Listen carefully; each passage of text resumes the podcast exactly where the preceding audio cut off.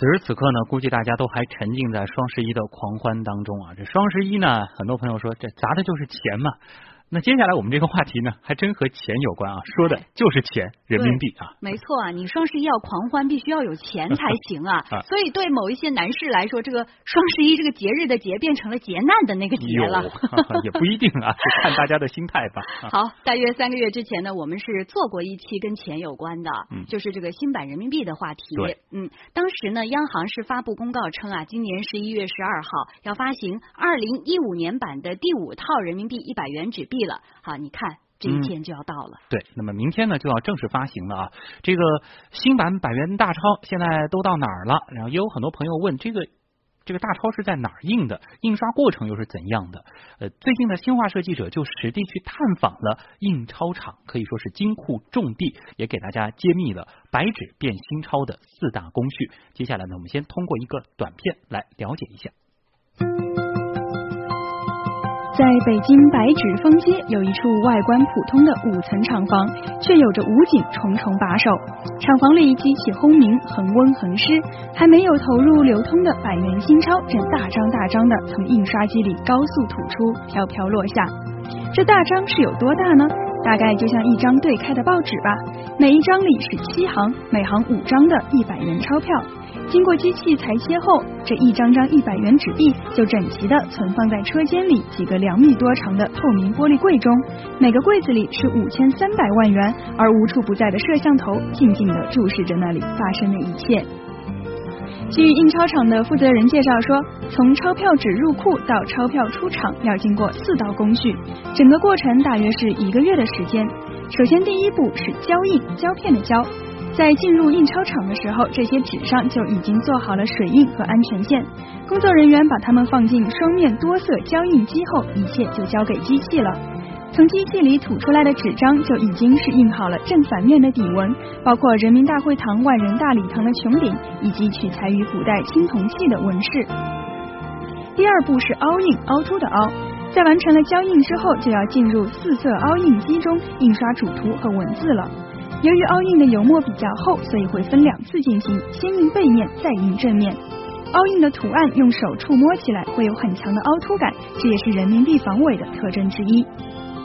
第三步是印码，也就是印刷人民币的编码。在完成胶印和凹印之后，把整座的印钞纸送入印码检查联合机中。此为印码检查联合机，就是在高速打印冠字号码的同时，还会对印刷质量进行自动扫描检测，每个瑕疵都会在大屏幕上显示出来，并且记录下冠字号码，传送给下一环节。最后一步是剪封，也就是把大张百元新钞裁切捆扎，并且人工抽查质量。裁切和捆扎都是由机器完成的，机器会把印好的大张人民币先横切，再竖切成小张，然后通过传送带统一朝向，并且自动打成一百张一把和一千张一捆。而工作人员要做的，除了把机器检出的瑕疵品剔除销毁之外，还要人工进行抽查，确保印刷质量。哎，一共是经过了这样四道工序，这个人民币啊就印刷好了。据了解，像北超公司这样的印钞厂，全国共有六家，遍布东南西北，全都隶属于印钞造币总公司。哦，他们按照人民银行下达的指令生产印刷人民币，而所有的合格钞票呢，也都要运到人民银行发行库。嗯。可能有人就会问啊，咱们为什么要推出新版人民币呢？这旧的用着不是也挺好吗？嗯，呃，其实呢，关于这个人民币何时出新啊，这是有讲究的。哦，我们来听一下上海社科院上海金融协会理事刘亮他的介绍。要更新人民币的版本，我觉得有几个方面的考虑。一个方面，为了交易的方便，因为随着交易的过程里面，交易商品的金额越来越大。你使用的这个人民币的面值肯定也要越来越大，所以在这个情况下，你就更新原来的这个版本，这是一个方面，主要是从交易的这个角度。那么第二个角度，我觉得可能还有一个很重要的原因，就是原来的版本它用了一段时间以后，可能被仿冒的这个可能性，因为很长一段时间以后，仿制的这个假币会越仿越真。那么在这种情况下，它通过更换版本就增加了做假币的这个难度。可能呢，就是主要是通过这两个方面的原因。嗯嗯，这个刘亮说啊，主要是基于两方面的考量啊，我们给大家简单的总结一下：一个是为了交易，可能需要扩大面值；第二个呢是出于防伪的考量啊。他的刚才也提到了，那么这一次其实就是属于第二种需求了。那么央行在公告当中也说到，二零零五年版的第五套人民币一百元纸币发行已经有十年了，一些不法分子不断的利用新技术来伪造人民币。给公众识别带来了困难。嗯，另外啊，随着自动售货设备和现金自动处理设备的蓬勃发展，对人民币的缉毒性能也提出了更高的要求，所以决定发行新版的一百元纸币，来提高缉毒的性能，也提高防伪的技术。那么至于这个新版纸币，我们应该如何来辨真伪呢？咱们新闻实验室节目在之前其实也说过啊，大家可以去回听一下八月十号的那一期节目。嗯，对，在我们的阿基米德社区，包括喜马拉雅的新闻实验室专辑里边都有啊。嗯，那么目前呢，其实已经有相当一批新版百元钞票已经运到了各地的发行库，呃，明天开始就会逐步的流通了啊。那么将会逐渐替换掉旧版。有朋友就问了，这新发行的人民币它是如何逐渐取代旧版的呢？我们来听。东广财经记者于成章带来的介绍。我们人民币在换新版的过程当中呢，它会有一个并行流通的这样一个过程。比如说我们在第四版到第五版换版的时候，在相当长的一段时间内，这两个新旧版本是同时使用的。然后呢，在商业银行这样一个环，因为我们很多人拿到现金以后呢，肯定会去存到银行。旧版的人民币进到商业银行里面呢，它就有个分拣这样一个环节，就不会再通过商业银行流通出来。通过不断的以新换旧，使得我们的旧版的人民币呢，在现实的流通当中会越来越少。过了一定的年，比如说三年、五年之后呢，人民银行呢会出公告，就是说从某年某月某日开始，这样的人民币呢停止流通，标志这样人民币呢彻底的退出流通领域。但是呢，仍有一些旧版的人民币呢会作为收藏品把它收藏起来，但是呢，它本身作为我们流通货币的功能呢就已经丧失了。嗯嗯。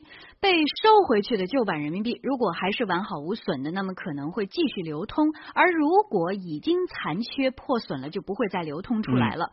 那么这些残损的人民币还会有一些什么样的作用呢？答案可能是大家想不到的。这些残币啊，还能为我们提供电能呢。哦，发电啊。嗯。呃，根据第一财经日报报道说啊，央行南京分行的相关工作人员就介绍了。江苏一家发电公司对残超废料进行了检测，结果表明残超废料的特性和焚烧生物质发电的要求呢是非常的契合。于是呢，从去年的三月开始，南京市的人民币回笼销毁之后产生的残超废料就都成为了生物质发电的原料。哦，目前呢，他们一个月能够回收一百吨的人民币残超废料，可以供电大约十万千瓦时。嗯，那么如果按照我国家庭用电每每月一百千瓦时计算，十万千瓦时呢，就相当于一个普通家庭用电三百多个月了。哇，看来这个残破币还是可以废物利用的啊，而且这个呃出来的效果还是蛮大的。另外呢，从昨天开始，这个中国航天普通的纪念币还有中国航天纪念钞可以正式预约了，包含中国航天普通纪念币一枚，还有中国航天的纪念钞一张，面值呢分别为十元和一百元。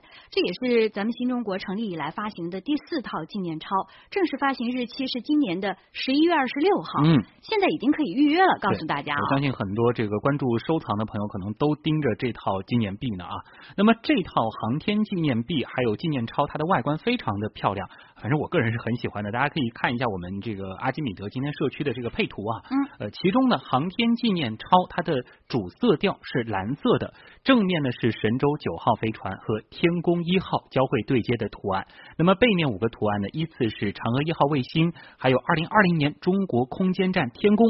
喷气式客机冯如二号，还有是双翼螺旋桨飞机以及飞禽海东青的图案。而航天普通纪念币的图案呢是神舟九号近轨对接航天器，周围一圈还有东方红一号卫星、神舟五号、嫦娥一号探月月球车以及代表中国古代飞天梦的民间图腾。嗯，哎。非常不错啊，很有纪念意义和价值。据说这个数量还是有限的啊，大家可以赶紧去预约了。